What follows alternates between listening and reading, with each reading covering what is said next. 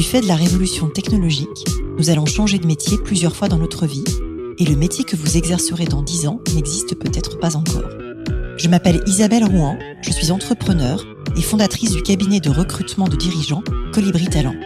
Tous les jours, j'accompagne des femmes, des hommes et des entreprises qui se transforment et qui transforment leur métier.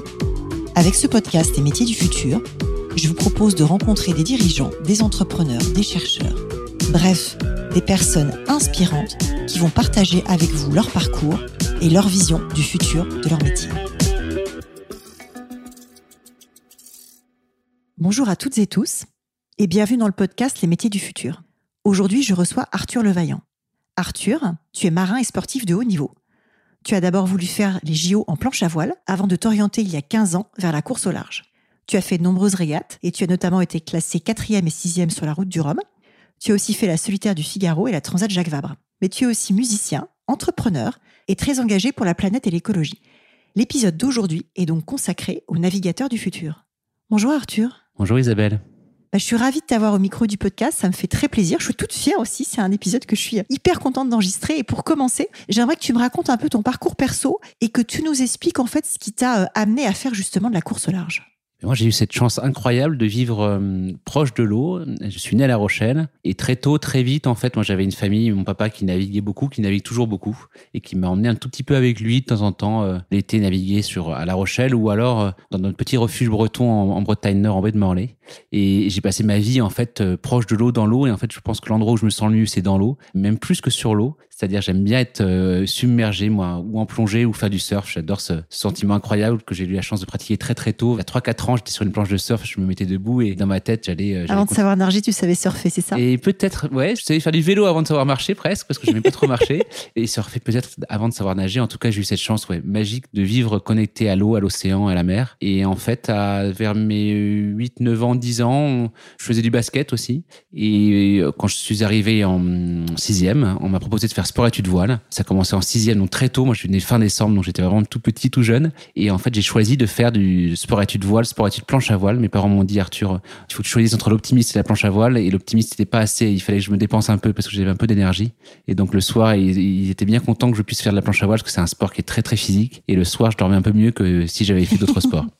Et donc voilà, et donc j'ai commencé en sixième, j'ai fait euh, sport études voile, et donc sport études voile, c'est de ma sixième à ma terminale. Et, là, tu passes tous tes mercredis, tous tes vendredis, tous tes samedis, tous tes dimanches à naviguer. Le mardi et le jeudi à faire du sport, et le vendredi aussi à naviguer. Et donc tu passes beaucoup, beaucoup de temps en groupe aussi, parce que tu mélanges des groupes de 11 ans jusqu'à 18, 20 ans, 25 ans. Et tu pars comme ça sur, euh, à travers l'Europe, à aller faire toutes les compétitions qui existent, à s'entraîner, à travailler et à vivre en communauté avec des personnes qui sont bien plus âgées que toi et qui ont vécu plein d'autres expériences. Donc c'est assez magique. C'est une vraie école de la vie le sport études de voile ou le sport études en général. Tu passes beaucoup de temps dans un petit milieu et tu travailles comme un fou pour essayer d'être le meilleur qui soit à, ton niveau. Donc, euh, tu fais des championnats de France, des championnats d'Europe, des championnats du monde et est une mesure euh, voilà tous ces sportifs euh, internationaux et qu'une envie c'est aussi de venir devant toi. Donc c'est assez euh, tu passes beaucoup beaucoup de temps dans ce monde de la compétition. Et moi j'ai ça en moi quoi. C'est vraiment bien ancré en moi. J'adore jouer. Je suis un vrai joueur. Tu vois tu me mets avec des enfants c'est là où je me sens le mieux. C'est aller jouer au football au ballon aller dans l'eau et, et, faire des voilà c'est là où je me sens vraiment bien dans ces jeux d'enfants et je reste un grand enfant.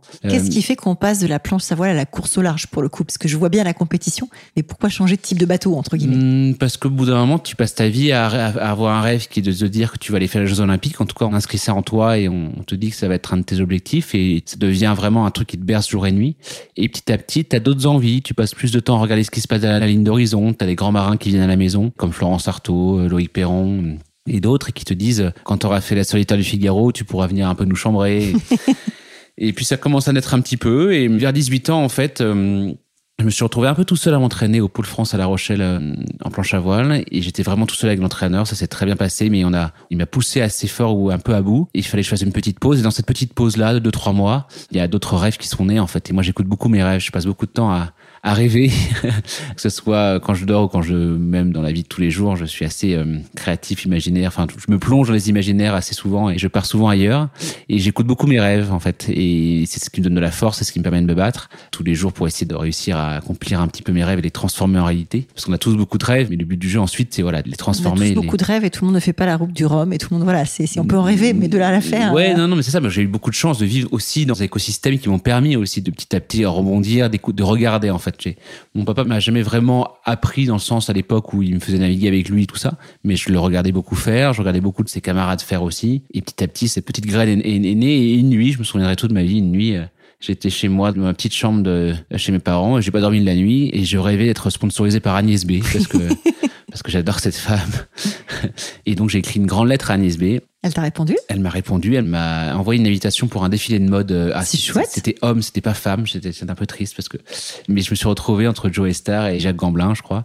Et voilà. Et ensuite on a discuté ensemble avec ses yeux magnifiques et elle m'a dit qu'elle pouvait pas me sponsoriser mais par contre voilà je pouvais aller rue du jour et pour m'habiller euh, aux frais de la princesse comme on dit. C'est plutôt sympathique. Et, c'était très sympa mais, en tout cas c'était juste pour dire que j'avais un rêve comme ça une nuit comme ça c'est venu. Je me suis dit tiens je vais être sponsorisé par Agnès B. J'ai rêvé de ça et c'était très puissant en fait. Et c'est resté ancré en moi longtemps. Et finalement je l'ai rencontré j'ai rencontré d'autres personnes. Finalement ça n'a pas du tout été Agnès B mais c'était une autre euh, d'autres entités. C'était un sponsor qui s'appelait Filia parce que j'ai rencontré un monsieur qui s'appelait Louis Romieux qui m'a à l'époque aidé. Il m'a dit tiens je vais te filer des coups de main. Et, et voilà il m'a permis de faire plusieurs projets d'ailleurs ce monsieur. Et voilà, et finalement, voilà, de fil en aiguille, les choses se construisent, on rencontre du monde, et je trouve un petit sponsor pour être le Benjamin de la course sur la solitaire de Figaro. J'avais 21 ans, et ça a été une expérience incroyable, quoi. J'ai appris énormément de choses. Avant ça, j'avais fait une première nuit en mer tout seul. Alors raconte un peu, parce que je sais que c'est très particulier. Je crois que ça dure trois jours, tu dors pas du tout. C'est une course qui est très particulière, la solitaire du Figaro. La solitaire du Figaro, c'est une course, on appelle ça l'école de la course au large. Et dans le même temps, c'est pas qu'une école, c'est-à-dire que les marins, les, la voile, c'est un sport qu'on fait, qu'on pratique sur un, une très longue période. À l'inverse des footballeurs, des rugbyman des tennisman qui s'arrêtent à 40 ans, nous à 40 ans, on commence euh, juste à être euh, peut-être les meilleurs marins. Euh, D'accord c'est l'âge de raison un peu de la, la, course au large. Là, euh, Francis Joyon, contre qui j'ai fait la route du Rhum dernièrement, il avait 66 ans. Moi, j'en ai 35 ou 30, j'en avais 34. C'est assez incroyable, quoi. C'est un sport où tu peux pratiquer vraiment très très longtemps parce que c'est un sport physique, c'est un sport qui est très intellectuel. En tout cas, c'est un sport où tu passes ta vie à jouer aux échecs, euh, à faire de la tactique, de la stratégie et finalement à anticiper les phénomènes météo qui vont arriver et donc finalement à prendre soin de son bateau. C'est un des seuls sports, la voile aussi, où on est sur une ligne de départ avec les femmes et les hommes sont sur la même ligne de départ. Les nanas peuvent mettre des raclés au mec, quoi. C'était le cas avec Avec Hélène MacArthur, avec euh, Sam Davis, avec euh, il y a des icônes comme ça qui sont restées, de, enfin qui restent dans le monde de la course au large. Et j'espère, en tout cas, on pousse pour qu'il y ait beaucoup plus de femmes dans notre sport. Mais voilà, c'est un sport qui est pas que physique, c'est vraiment un sport où le feeling, la manière dont on sent, on évoque un petit peu ce qui va se passer ensuite est important. Euh, et donc je reviens, oui, non, à la, à la, Solitaire du Figaro, c'est une course qui est très dure parce que tu joues entre les cailloux, les rochers, euh, le courant, euh, les algues, les bateaux de pêche, les cargos, tes adversaires et le sommeil en fait, parce que ça dure un mois environ. Un mois. Et, tu passes 3-4 jours en mer, à très peu dormir, donc tu fais des siestes de 5-10 minutes maximum et tu en enchaînes quelques-unes et tu dors entre 2 et 4 heures par jour maximum, enfin, c'est 2-3 heures par jour même en tout, je pense. Et ensuite tu rentres à terre, tu as une étape, donc tu pars par exemple du Havre, tu vas à Riron, ensuite tu fais Riron-Brest, tu fais Brest-Kinsale en, en, Irlande. Voilà, tu fais vraiment un petit tour d'Europe comme ça, euh, sur l'Atlantique, et tu dors ensuite à terre pendant 3-4 jours. Donc tu casses le rythme. Et c'est ça qui est le plus dur en fait. Quand tu gardes un rythme où tu dors 2-3 heures par jour pendant un mois, bon, tu, ton corps fatigue, mais tu t'habitues à ça. Quand tu passes euh, 3 jours à pas dormir et ensuite 3 jours à dormir à fond et 3 jours à pas dormir, c'est un... C'est éprouvant. C'est un vrai choc et c'est une vraie...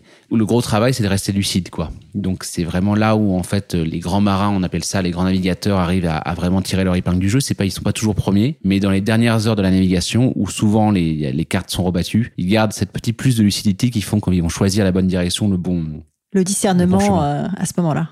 Et ça, c'est un vrai travail d'apprendre à se connaître parce que tu passes beaucoup de temps à avoir des hallucinations parce que tu dors pas assez, parce que tu es obligé de, tu forces énormément et finalement d'accepter de pouvoir s'endormir très très vite, donc de faire l'auto-hypnose, de faire la relaxation, de la sophrologie, de réussir à t'étendre même dans les plus grosses tempêtes.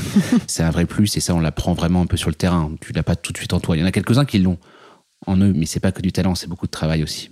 Alors, tu as couru la route du Rhum sur un très grand bateau, un ultime, qui mesure 32 mètres. Et euh, il a été euh, sponsorisé par un collectif qui s'appelle Mieux, qui a une ambition extrêmement durable. Est-ce que tu peux euh, nous raconter un peu l'histoire de ce collectif et comment tu en es arrivé là? Parce que moi, je t'ai connu il y a presque un an et justement, tu cherchais un sponsor. Tu avais un sponsor qui venait de te lâcher.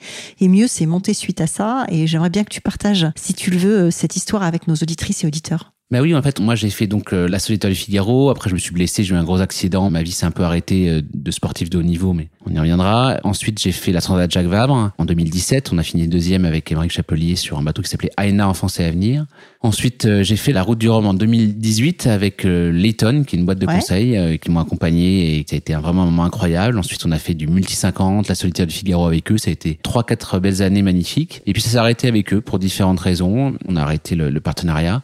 Mais, et j'ai rebondi, en fait, on m'a proposé en 2022 de repartir sur la route du Rhum avec ce très grand bateau, ce très grand trimaran, ces ultimes, donc ces bateaux de 32 mètres de long sur 23 mètres de large, qui sont des bateaux assez fous, quoi. Il n'y a pas plus grand, il n'y a pas plus énorme, il n'y a pas plus... Euh.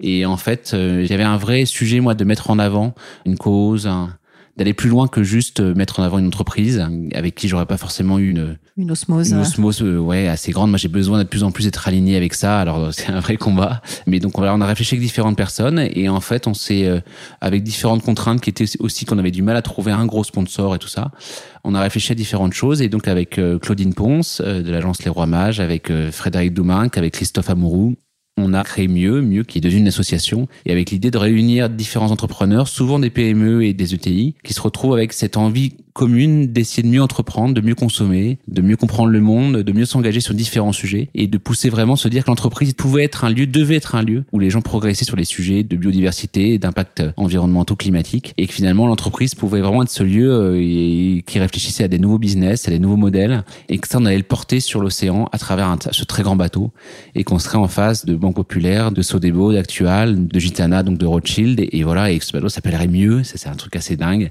et ça a été une superbe ça s'est plutôt très très bien passé. Et on a réussi à faire naître dans les rencontres qu'on avait avec, avec différents entrepreneurs, on a parce qu'on avait une vingtaine d'entreprises qui étaient partenaires environ et voilà, et ça a été assez magique de mélanger les univers, de parler de ces sujets-là, de mettre en avant différentes fondations. On avait la fondation Action Enfance, qui sont des fondations tournées vers euh, pour aider les, jeunes et des familles qui sont placées et de créer des villages et de, voilà, de créer en tout cas des entités qui permettent aussi de créer du lien avec le monde de l'entreprise. Et puis on avait la fondation Partage et Vie aussi, qui est une fondation plus pour les EHPAD. Et on trouvait ça assez beau, ces mélanges de générations, de parler des jeunes et des plus vieux et de réussir à mélanger les mondes et d'évoquer le fait que tous ces processus de vie, finalement, on a besoin d'en parler. Alors je trouve ça très beau comme message que tu véhicules là-dessus et notamment en fait, le fait de faire se rejoindre les différentes générations euh, à un bout et à l'autre de la vie, ça a effectivement un côté passage de flambeau et de témoin qui est très chouette. Et pour en revenir aux entrepreneurs, tu as cité Christophe Amoureux et Frédéric Doumac. En fait, c'est le lien et c'est comme ça qu'on se connaît. Je partage aussi souvent avec les auditeurs comment j'ai rencontré les gens. Il se trouve qu'on est tous les deux au comité stratégique d'une même entreprise qui s'appelle 12 Consulting. Et je voulais savoir ce que ça pouvait t'apporter, toi, justement, de contribuer à un comité stratégique comme ça d'entreprise et de réfléchir avec les dirigeants. En fait, moi, je passe beaucoup de temps avec, depuis longtemps, avec des dirigeants, avec des entrepreneurs, avec des, J'aime bien le côté créatif, j'aime bien ce côté où on transforme nos idées, nos envies, nos rêves en réalité. Et l'entrepreneur, l'artiste, le sportif, il est vraiment tourné vers ça, quoi. D'essayer d'avoir une idée à un instant T et puis ensuite de créer euh, tout ce qu'il faut autour de lui pour arriver à la transformer en réalité. Et donc j'aime bien, je suis assez curieux du monde et du monde de l'entreprise et j'aime bien aller voir ce qui a poussé les entrepreneurs à créer leur entreprise et ensuite à, créer des vrais groupes de travail avec euh, études déploies, essayer d'avancer, de, de, j'essaie de comprendre un peu ces mécanismes-là. J'apprends énormément de choses parce que à chaque fois, c'est même s'il y a des choses qui se retrouvent et beaucoup de choses qui se retrouvent. À chaque fois, les personnes sont différentes, donc c'est assez beau d'entendre et d'écouter un petit peu les différentes envies de chacun. Et moi, je continue à avancer, à comprendre et écouter euh, des personnes comme toi, des personnes comme d'autres qui sont au comité stratégique et qui ont tous des parcours de vie différents et qui sont inspirants quoi en fait finalement parce que moi j'adore euh, essayer de piocher un petit peu dans chacun et d'essayer de comprendre comment les mécanismes qui font qu'on propose une solution une idée euh, pour la mettre en place au sein d'une entreprise. Moi j'ai vraiment aussi besoin de me sentir utile à travers ce que je fais. Ça c'est un vrai sujet. Je pense que ça fait quelques années que je me dis que j'ai on a tous des missions comme ça qu'on a en tête. Et moi c'est j'ai mis du temps à le comprendre et à l'accepter mais c'est quoi la mission d'Arthur Levaillant alors? Je sais pas il y en a plein différentes. mais en tout cas, le vrai sujet d'essayer de partager en tout cas mes doutes, mes questionnements, de me dire qu'aujourd'hui on a un monde qui ne fonctionne pas forcément très très bien, mais s'il y a de très belles choses qui arrivent, qui se passent, on, est vraiment dans le plus gros défi que l'humanité n'a jamais eu à avoir, ce qui est de se mesurer à, à, ces tempêtes climatiques qui arrivent, qui sont même présentes aujourd'hui euh, en France et dans le monde qu'on a tous une responsabilité par rapport à ça. Tu as même fondé une association là-dessus, je crois, La Vague, effectivement, qui est là pour euh, adresser tous ces sujets-là. Comment est-ce que ça fonctionne, puisque tu es très engagé sur le climat et sur l'écologie, comme tu viens de le dire et comme on le voit dans ton parcours Comment est-ce que la course au large, pour toi, doit évoluer dans ce sujet-là? Et bien comme je disais, on a tous des responsabilités, que ce soit euh, à travers le prisme. Enfin, moi, mon prisme, c'est le, sport et c'est la course au large, c'est la voile. Et hum, la voile a l'image d'un sport propre, l'image d'un sport qui est rayonnant parce qu'on utilise le vent pour se déplacer. Et c'est un sport qui, bien sûr, par rapport à d'autres sports mécaniques, est un sport qui n'utilise pas le, le, pétrole pour se déplacer, mais en revanche, il utilise beaucoup de pétrole pour construire nos bateaux, pour déplacer nos équipes. Et qu'aujourd'hui, on a besoin de se désintoxifier un tout petit peu des énergies fossiles, ou même beaucoup.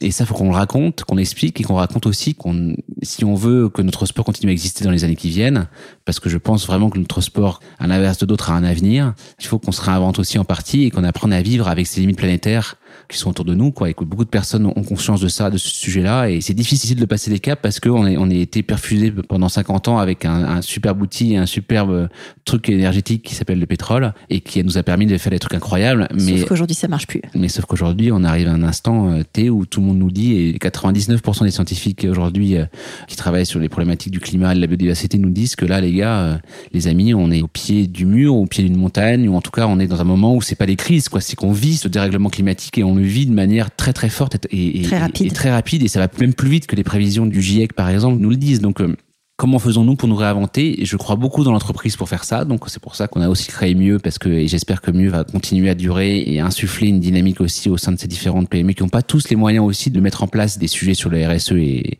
Enco. Mais dans le sport, dans la voile, dans le sport en général, les sportifs ont une responsabilité parce que ce sont des fenêtres médiatiques d'un monde qui aujourd'hui ne va pas très bien. Comment on fait pour se réinventer, pour mettre d'autres imaginaires au cœur de tout ça? Comment on fait pour que les sportifs mettent en avant des marques qui sont pas des marques euh, qui détruisent la nature et la biodiversité et qui sont des bombes climatiques à, à elles seules. Tous ces sujets-là, on a besoin aussi de les bien les conscientiser et de se dire que même à notre petit niveau, même en faisant notre sport aujourd'hui, qui est un sport qui utilise le vent pour se déplacer, on a une grande responsabilité. Et ça, c'est vraiment ce qu'on a. Et un impact aussi important. Donc, euh, notre sport aujourd'hui, la course au large, ne rentre pas dans les accords de Paris, par exemple. Comment on fait pour que notre sport rentre dans les accords de Paris? Comment on dessine le futur de la course au large? Et ça, c'est un travail qu'on fait avec d'autres marins, d'autres sportifs, d'autres organisateurs de courses. Mais on a besoin de financement, on a besoin d'argent, on a besoin de lobbying, on a besoin d'intelligence.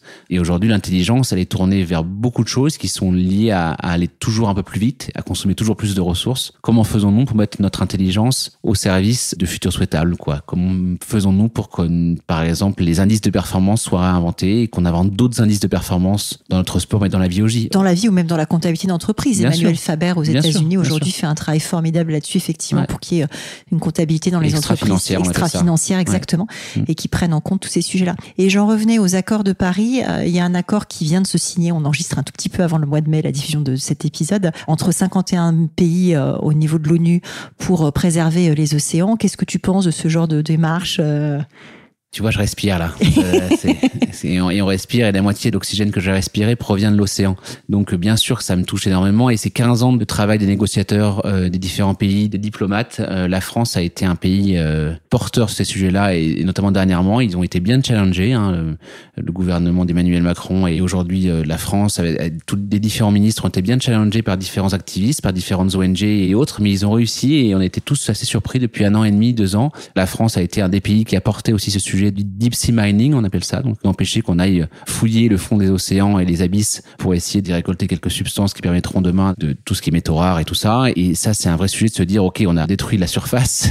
Maintenant, on va, on va, essayer d'éviter d'aller détruire les fonds parce que les fonds regorgent potentiellement de beaucoup de choses pour nous qui pourront être fabuleuses. Mais prenons le temps de faire de la recherche, prenons le temps d'étudier et euh, ne mettons pas tout de suite euh, l'appât du gain euh, au milieu de tout comme on le fait la majorité du temps. Donc la France s'est battue ces dernières années pour ça, ce qui n'était pas très très simple et très visible à l'époque. Mais donc, pour revenir à ta question, cet accord à l'ONU dernièrement, pour projeter 30% des, en fait, ça s'appelle ça 30-30, donc 30% de, de la surface de l'océan, non, je crois, c'est ça. De la surface de l'océan. C'est de la haute mer. Et de la haute mer, parce qu'aujourd'hui, tu as les zones, en fait, les ZEE, e, on appelle ça. Et nous, la France, on est le deuxième pays au monde à avoir euh, ces zones, en fait, euh, on a littorales. On a un espace marin qui est dingue. Euh. C'est pour ça qu'on a une très grande responsabilité, parce que demain, si on ouvre tout ça, c'est fini, quoi. L'Australie vient enfin de bloquer différents projets euh, de mines et d'extraction de charbon et d'autres dans la grande barrière de corail, donc pour protéger ce puits de réserve euh, du vivant et de la biodiversité. Et nous, on a une énorme responsabilité par rapport à ça, par rapport à tout ce qui est dom-tom et tom et ces endroits sublimes où en fait euh, il y a beaucoup de vie, quoi. On a beaucoup de, il y a, il y a du corail, il y a du plancton et on peut le rappeler ici, le plancton nous permet aujourd'hui de respirer. C'est des organismes qui permettent de, comme les arbres, comme les forêts, comme l'Amazonie, de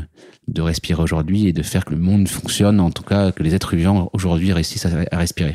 Alors, le podcast s'appelle Les métiers du futur et du coup, j'avais envie de te faire réagir sur, selon toi, c'est quoi les métiers euh, du futur, justement, dans ce monde de la mer, du transport bas carbone, euh, d'une réflexion écologique un peu repensée. Est-ce que tu as une vision là-dessus Est-ce que tu vois que ça va créer de nouveaux métiers eh bien oui, ah il y a un T'as le droit de me dire non. Hein? Non, mais si, il y a un C'est pour ça que je crois beaucoup et je me bats aussi pour que mon sport se réinvente. En tout cas, en dehors du fait que les navigateurs sont très écoutés auprès des politiques, des décideurs, parce qu'on a cette connexion à la nature qui fait que finalement on pense toujours que les marins sont une espèce à part, ce qui est peut-être vrai, je sais pas, mais bah, vous faites rêver, vous êtes inspirant, donc effectivement du coup on vous écoute. Ça c'est vrai. Mais par contre, on n'est pas tous formés aux enjeux et ça c'est un des vrais sujets. J'essaie de pousser, c'est le sujet aussi de la vague, c'est de pousser aussi les navigateurs, les navigatrices à, à se former aux enjeux euh, climatiques, de biodiversité, tout ça pour avoir un vrai recul là-dessus et pas être juste des fenêtres médiatiques. Mm. Mais on a aussi un truc assez fou, c'est qu'on passe notre vie, nous les marins, les navigateurs euh, et les navigatrices, à anticiper les phénomènes qui vont arriver demain. C'est-à-dire que moi je passe ma vie à regarder la météo, je passe ma vie à regarder les nuages, je passe ma vie à regarder les arbres, à savoir un peu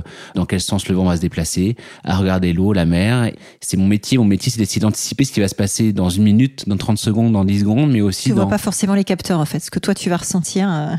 Euh, bah, je regarde les capteurs aussi, mais, mais, mais, je regarde aussi, enfin, quand je fais une course de bateau, le but du jeu, c'est de me placer toujours bien par rapport au vent qui va arriver dans les 10 secondes, 15 secondes, 30 secondes qui viennent, mais aussi d'anticiper les grosses bascules de vent qui vont arriver dans 5, 6 heures, 7 heures, 2 jours, 3 jours, 4 jours. Ce que je veux dire, c'est qu'on passe énormément de temps à essayer de comprendre le ciel, à l'écouter, à regarder aussi tous les outils qu'on a aujourd'hui qui sont dingues de modélisation euh, des vents et des dépressions et des anticyclones et finalement le marin il a un vrai apport à donner à la société aussi. D'accord. parce que il a ce truc de connecter la nature en fait ce vivant dans, dans, lequel on fait tous partie. On fait partie de la nature l'être humain. Et ces dernières années on a vachement passé de temps à parler de la nature en tant qu'entité complètement différente de nous mais on en fait partie cette nature là il faut bien le comprendre et l'entendre.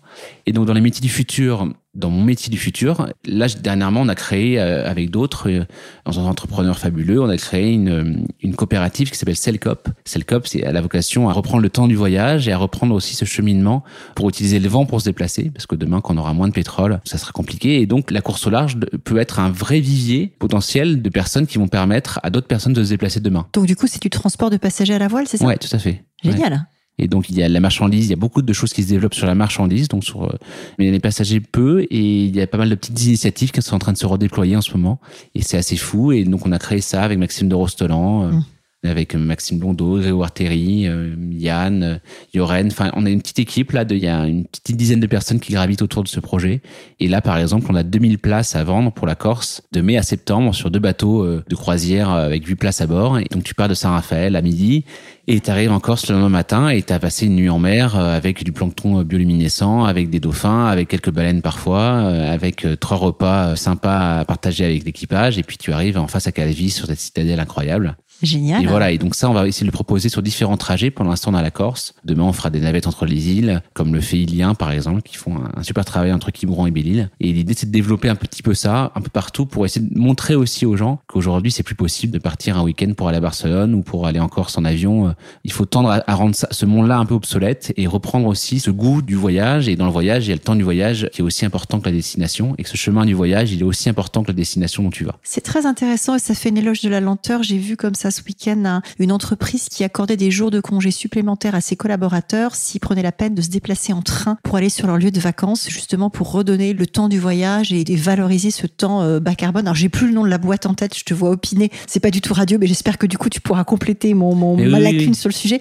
Mais ça rejoint tout à fait ce projet-là. Mais j'ai vu la même chose que toi, que je l'ai partagé d'ailleurs avec ma petite équipe de Cellcop parce que euh, demain, quand cette entreprise-là donnera du temps pour que les gens se voyagent en vélo, euh, en transport en commun, en train ou en bateau, en faut voilier. Les contacter, faut rajouter voilier, faut contacter-les, demande-leur de rajouter voilier. Je pense que ça peut être pas Mais mal. Là, juste dernièrement, on a eu plusieurs demandes de différentes entreprises, organisations qui veulent aller en Corse et ils veulent plus y aller en, en ferry ou en avion et donc ils vont sûrement utiliser des voiliers pour y aller. Donc c'est en train de bouger. Il y a pas mal de choses comme ça qui naissent dans le désir des entrepreneurs et tout ça. Et donc on a il faut qu'on se retrouve quoi tous ensemble pour avancer dans la même direction et ça c'est je sens qu'il y a une vraie appétence sur ce sujet-là il y a encore le monde d'hier qui s'accroche euh, fortement et le pouvoir des habitudes aussi hein. on a tous euh, en fait on, on, pense que ce monde de demain qu'on veut créer on va renoncer à des choses si on renonce à des choses, c'est beaucoup de choses qui sont vraiment inutiles. Quoi. On perd beaucoup de temps sur des trucs qui sont un peu inutiles. On passe notre vie sur nos smartphones. Moi, je passe ma vie sur mon téléphone à, essayer. De... Alors, il y a des choses super. Hein. On, est, on, se nourrit et c'est Internet, c'est un super outil et c'est magnifique. Mais Il y a un peu de gaspillage de temps, oh, effectivement. Oui, et oui, et les algorithmes font que finalement on plonge dedans et que moi j'ai la chance d'avoir vécu quand j'étais petit euh, sans tous ces outils-là. Mais les nouvelles générations, il faut faire hyper gaffe à elles parce que ça va très très vite de devenir dépendant de ces outils. Bah, Dépendant et puis enfermé d'un point de vue algorithmique. Les plateformes ont un modèle économique qui est basé sur l'attention, donc c'est vrai que ça pose question. Alors, tu es marin, mais tu es aussi musicien, tu es entrepreneur, tu es conférencier. Comment est-ce que tu t'organises entre ces différentes activités? Comment tu, Est-ce que tu priorises tout ça? Comment ça marche? J'ai passé mes 15 dernières années à monter des projets pour essayer de faire de la course au large et à chaque fois j'en avais un, ça s'arrêtait. Donc je repartais au combat pour rechercher des sponsors, pour me créer un réseau, pour essayer de mieux comprendre le monde en m'engageant sur différents sujets. C'est quoi le ratio entre le temps que tu passes à faire de la course au large, à t'entraîner et le ratio pour trouver le sponsor? Dernièrement, c'était 80% du temps euh, monter le projet et 20% naviguer. À peine, ah j'aurais dit 50-50. C'est 80% du temps sur le projet. Ouais, ouais, c'est ça. Ouais. Et après, je navigue sur d'autres bateaux et sur d'autres supports, mais sur mon bateau, sur mon projet, là, dernièrement, la route du Rhum, c'était ça. J'ai traversé l'Atlantique en neuf jours et j'ai passé six mois à monter un projet et trois mois à m'entraîner finalement de juillet, août, septembre, octobre, quoi, quatre mois. Donc, euh, mais en même temps, à essayer de voilà, tout se faisait un peu dans les moments. Après, j'ai eu d'autres projets où finalement, une fois que tu as monté ton histoire, ça dure 3-4 ans. La première année est compliquée, puis le reste, tu passes. Après, ça roule. Ouais. Tu enfin, ça roule plus facilement. En tout cas, tu mets tout en place pour faire ton autre partie du métier. Tu capitalises. Voilà, tout à fait. Dans le bon sens du mot capitaliser. Tout à fait. Et pour tes autres activités, comment ça s'organise? Comment tu fais? Là, je suis vraiment dans un moment de ma vie où, en fait, c'est la première fois où j'arrête un petit peu de me projeter dans la course au large, en tout cas euh, cette année. Et donc, j'accorde plus de temps à mes désirs artistiques, par exemple, de création, que ce soit la musique, que ce soit l'écriture de films, que ce soit prendre des cours de théâtre prochainement, que ce soit voilà, me plonger dans d'autres univers qui m'attirent aussi énormément parce que hum, je crois beaucoup dans ces nouveaux récits, je crois beaucoup dans les grandes histoires romanesques ou de cinéma ou de théâtre ou, dans des, ou, ou des chansons, des personnages auxquels on s'identifie. Mais il y a une force du récit de toute façon, le fait de raconter une histoire, c'est ça qui nous rend aussi euh, profondément humains Bien et sûr. puis qui fait que les gens adhèrent au-delà d'une culture et, ainsi bah, de suite. Ça a toujours été le cas. Hein. Quand mon grand-père me lisait l'Iliade et l'Odyssée euh, sous une tente dans la tempête, euh, quand on était en camping dans les Pyrénées, ça restera toujours gravé en moi. quoi. Et, je lui ai demandé de le lire pendant trois mois d'affilée. Donc tout ça, c'est des trucs qui me composent en fait et que j'écoute beaucoup. Je sais pas comment te dire, mon temps, il est, il est très... ça dépend vraiment des périodes. Pendant deux, trois mois, je peux être à fond sur un sujet et d'autres ensuite, j'essaie de basculer. Mais finalement, chaque sujet m'inspire me nourrit et donc je mélange un peu tous ces mondes et ça je me laisse un petit peu porter par ce qui se passe. Et, notamment dernièrement là j'essaie de vraiment me laisser porter par les différentes opportunités que je vais avoir et qui s'ouvrent. J'essaie de rencontrer beaucoup de monde d'écrire à beaucoup de personnes de partager un petit peu ce qui me plaît. Et puis ça il y a des rencontres qui se font. Euh, tu m'as proposé de faire ce podcast. Euh, il y en a d'autres qui vont arriver. C'est chouette. Et t'as un modèle économique dans tout ça ou c'est pas ton driver? Puisque tu vois, euh, c'est le coopérative, la vague c'est une asso. J'imagine que tu as un modèle économique avec ton sponsor puisque ça permet d'amener le projet à bout. Mais comment tu gères tout ça? Euh, je gère pas vraiment très bien, c'est-à-dire que je, Cellcop me, me, nourrit pas du tout et euh, voilà l'inverse aujourd'hui. La vague c'est pareil. Mes projets artistiques m'ont fait perdre beaucoup d'argent dernièrement. Mais en tout cas, non, ce que je veux dire, c'est que j'ai pas de, pour l'instant, je suis pas dans une démarche euh, entrepreneuriale par rapport à ça, même si c'est bien, c'est quand même bien en moi et ça fait partie de mon driver d'essayer, d'essayer d'avoir un impact positif dans ce que je fais. Il est bien plus important que le reste. On essaie de m'apprendre à essayer de gagner ma vie correctement. Mais là, tu vois, je gagne un peu plus que le SMIG. Voilà, j'ai réussi à avoir un petit équilibre. Tout va très bien. J'ai deux surfs, j'ai une guitare, j'ai une voiture depuis pas très longtemps, euh, j'ai des vélos et, euh, et une coloc, je crois, en Bretagne. Et une coloc dans la forêt en Bretagne auquel je suis, mes colocs sont un peu tristes que j'y suis pas souvent et je passe beaucoup beaucoup de temps dans les trains. Merci la SNCF. Mais autrement, non, j'ai pas un niveau de vie qui me, voilà, tout va bien, quoi. Enfin, et puis après, j'essaie d'essayer de faire plus de conférences. C'est un, un, sujet. Pour l'instant, j'en ai fait à une époque pas mal. Là, j'en fais moins en ce moment et je vais essayer de refaire un peu pour essayer de créer un petit modèle économique eh là-dessus. Le message est porté auprès des auditrices et auditeurs du podcast. Il y a quelques chefs d'entreprise, il y a quelques personnes qui organisent des conférences. Donc, euh, si ça peut t'aider à porter ton message plus loin et ton impact plus loin, ce sera chouette. Quel conseil tu donnerais à un jeune ou à une jeune qui arrive aujourd'hui sur le marché du travail? Oh, je sais pas si j'ai beaucoup de conseils à leur donner. Ils sont de plus en plus attentifs aussi à leurs désirs, à leurs envies, et on le voit de plus en plus. C'est-à-dire que tu as un jeune qui aime pas ce qu'il fait, il, bascule, il va faire autre chose assez Il reste pas en général. Il reste pas de plus en plus. Et là, on le sent depuis l'après-Covid, il y a une vraie difficulté à, à pousser ces jeunes, à, une partie des jeunes en tout cas, à, à s'investir sur différents sujets il y a plusieurs choses. Il y a, a aujourd'hui, il y a cette puissance des réseaux qui montre souvent des gens qui réussissent et, euh, qui ont tout de suite, tout, tout va bien et ça fonctionne. Et j'ai beaucoup de copains avec qui je discute qui ont 18, 20 ans parce que j'ai des copains, comme je te disais tout à l'heure, les, générations que ça peut aller de 90 à, à 15 et j'échange beaucoup avec tout le monde. Et c'est vrai que ce truc-là de se dire, OK, c'est bon, euh, je veux faire ça et je vais réussir en 5 mois et je comprends pas qu'en 5 mois je suis pas réussi à être euh, le plus grand sportif, le plus grand artiste, le plus grand. Il y a ce truc-là, un petit peu ce désir de s'identifier à des personnages en face et les réseaux sociaux ont une puissance incroyable là-dessus. C'est pour ça que c'est bien d'y plonger aussi un petit peu et de voir qu'est-ce qu'on peut raconter autre chose que ce truc de la réussite absolue tout de suite. Il mm. faut montrer que ça demande aussi du travail, ça demande de la négation, ça demande des jours et des nuits de réflexion, de doute, et qu'en fait, et c'est là où je commence à comprendre, moi, à 35 ans, que le chemin est aussi important que la destination qu'on veut trouver, en fait. Et que sur ce chemin-là, on rencontre plein de personnes différentes qui nous permettent de nous nourrir, de nous construire. Mais que la base de tout, c'est quand même d'avoir une certaine rigueur par rapport à ces sujets-là et de se mettre au boulot, quoi. De se mettre à travailler, de se mettre à partager, échanger. Et, et donc, il y a des conseils pour les jeunes générations, pour cette nouvelle, mais il y a aussi des conseils pour les personnes qui vont les accueillir. Tout à fait. Et puis pour les gens reconversion aussi, enfin, c'est plus vaste. Et tu parles beaucoup de la rencontre. Tu vois, ça me fait penser au discours d'Emmanuel Faber à HEC qui avait fait ce très beau discours sur ce sera quoi votre petite musique, qui parlait de son frère, etc. Mm. Et de l'ancrage d'une certaine façon. Et c'est vrai que ton message sur le chemin est aussi important que la destination et les rencontres comptent au-delà de la persévérance et de l'entraînement parce que ça prend du temps et que ça demande aussi une certaine forme de, de résilience. C'est des jolis messages pour nos auditrices auditeurs.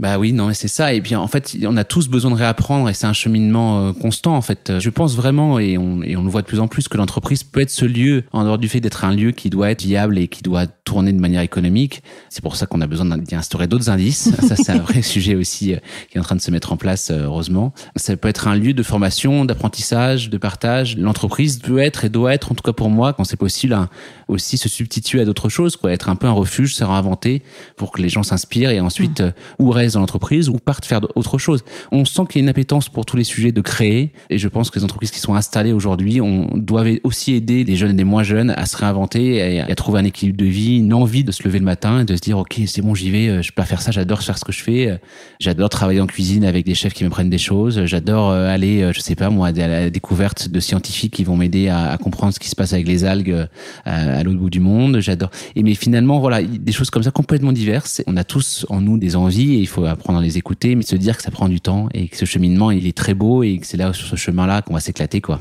Alors c'est un beau message et j'aime bien euh, terminer par des questions un peu plus personnelles et du coup, euh, tu m'as enlevé les mots de la bouche. Moi, j'ai envie de te demander ce qui te fait lever le matin. En ce moment, je me lève un peu plus tard que les. J'ai passé un peu de temps là à retrouver l'énergie après cette route du Rhum euh, assez folle. Mais c'est compliqué pour moi parce que j'écoute beaucoup mes rêves. Et donc, il y a des moments où je me lève à 5h, 6h du mat et je suis parti pendant des semaines. Et puis d'autres où j'ai besoin de dormir. Et c'est vrai que j'ai ce truc-là de j'adore rêver quoi. J'adore faire les micro siestes l'après-midi euh, machin. Et puis hop j'ai une, une, idée qui naît et puis je, je on sent que tu as un rapport avec le sommeil particulier. Ça, vient j'imagine de la navigation aussi parce que tu as, ouais j'ai un sommeil très léger pendant des mois parce que finalement euh, mon sport me pousse à faire que mes sens sont décuplés. Et donc je suis toujours un peu en alerte.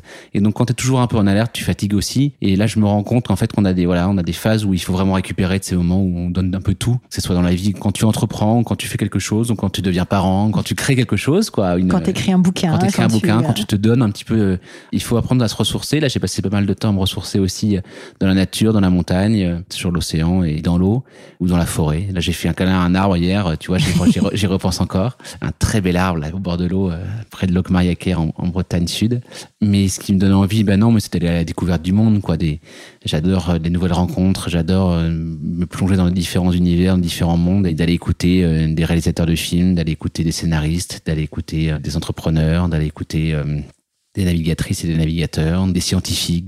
Oh, c'est chouette. Et ce qui me donne envie de me lever le matin, c'est ces prochaines rencontres que je vais faire et qui vont m'inspirer, avec qui je vais pouvoir partager des choses de la vie. Quoi, j'ai encore ce souvenir incroyable d'un échange avec un garçon qui s'appelle Jean-Charles Granjon, qui est un vidéaste, qui a travaillé sur le dernier film, je crois, sur les baleines là qui vient de paraître, qui passe sa vie avec les cétacés, les grandes baleines, les orques et tout ça, et les différents peuples qui sont connectés à la nature. Et, et on a eu un échange euh, assez fou il y a un ou deux ans. Et là, je lui ai réécrit dernièrement, tu vois, et j'ai envie de le revoir, par exemple. Et voilà. Et donc, je me dis, purée, il faut que je le revoie assez vite parce que vraiment, celui-là, il m'a, il m'a beaucoup inspiré. Et puis, c'était beau, c'est très poétique. Moi, j'adore la poésie, euh, la poésie des rencontres, la poésie de personnes qui s'écoutent, qui sont bienveillants. Euh, ce truc-là de, de partager. J'aime bien ça. Moi, de partager un bon dîner, de partager un bon repas, de, de prendre une guitare, de jouer des chansons, de ouais, c'était des trucs très simples, mais partir à la découverte de l'autre et qu'on s'écoute, on crée des moments de des petites bulles de bonheur et parce que le monde est tellement dur, terrible, la vie c'est tellement injuste sur pas mal de sujets que finalement ces rencontres-là elles permettent aussi de se dire que c'est magnifique quoi, et que ça vaut le coup d'être là et de se projeter et, de faire des choses ensemble. Et c'est chouette. Et qu'est-ce qui te tient éveillé la nuit? Qu'est-ce qui me tient éveillé la nuit? Les étoiles peut-être un peu, et la lune.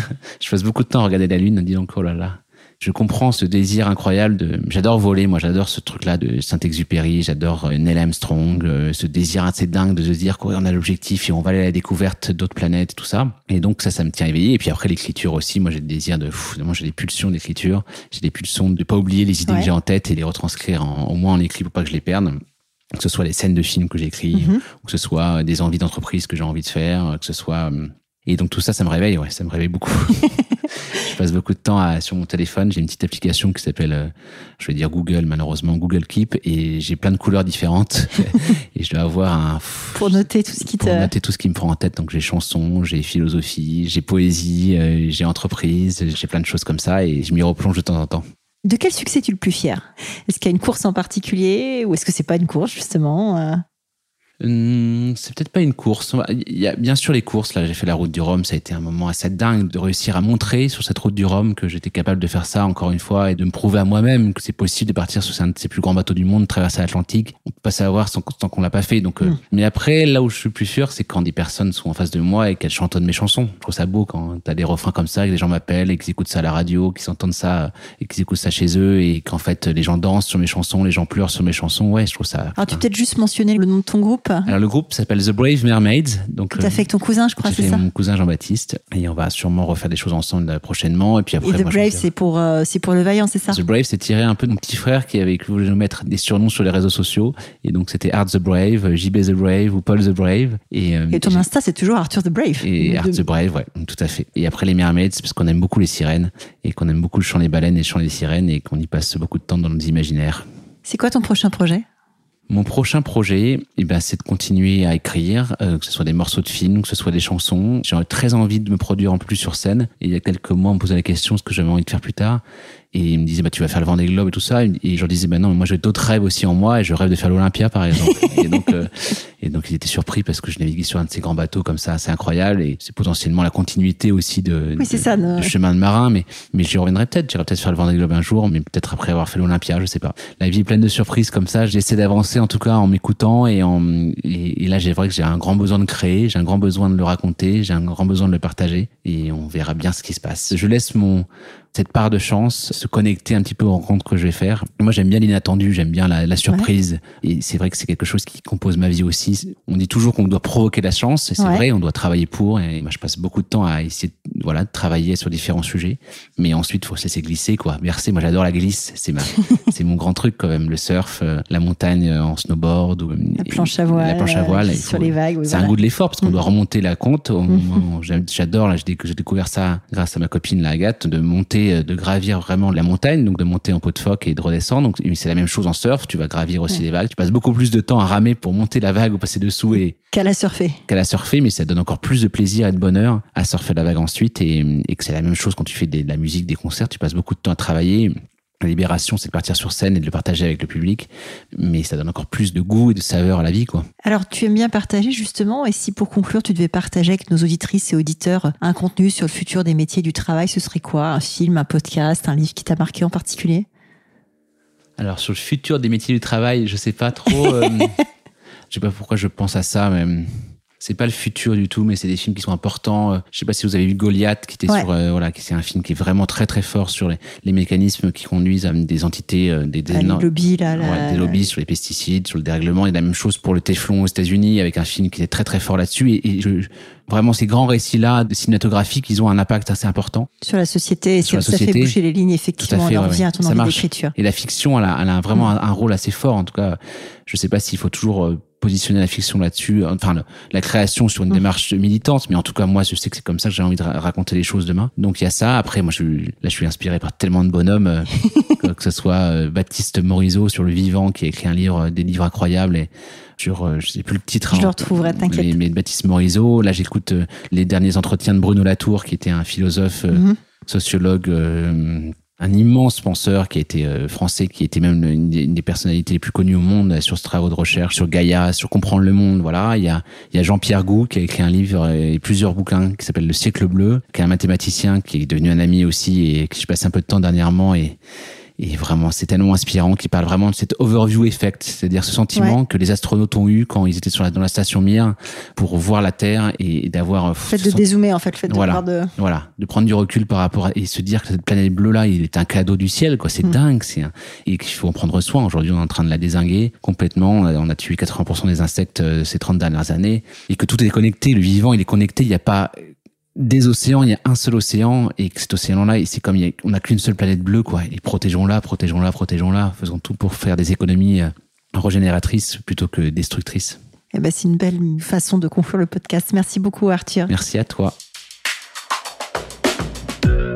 Merci d'avoir écouté cet épisode des métiers du futur jusqu'au bout. Si vous avez aimé cette discussion, je vous encourage à noter le podcast sur vos différentes plateformes d'écoute et à le commenter, en particulier sur Apple Podcast. Cela nous aide grandement à progresser en termes d'audience. N'hésitez pas à me faire part de vos commentaires ou à me suggérer de nouveaux invités en me contactant par mail ou via LinkedIn. Prenez soin de vous et à très bientôt.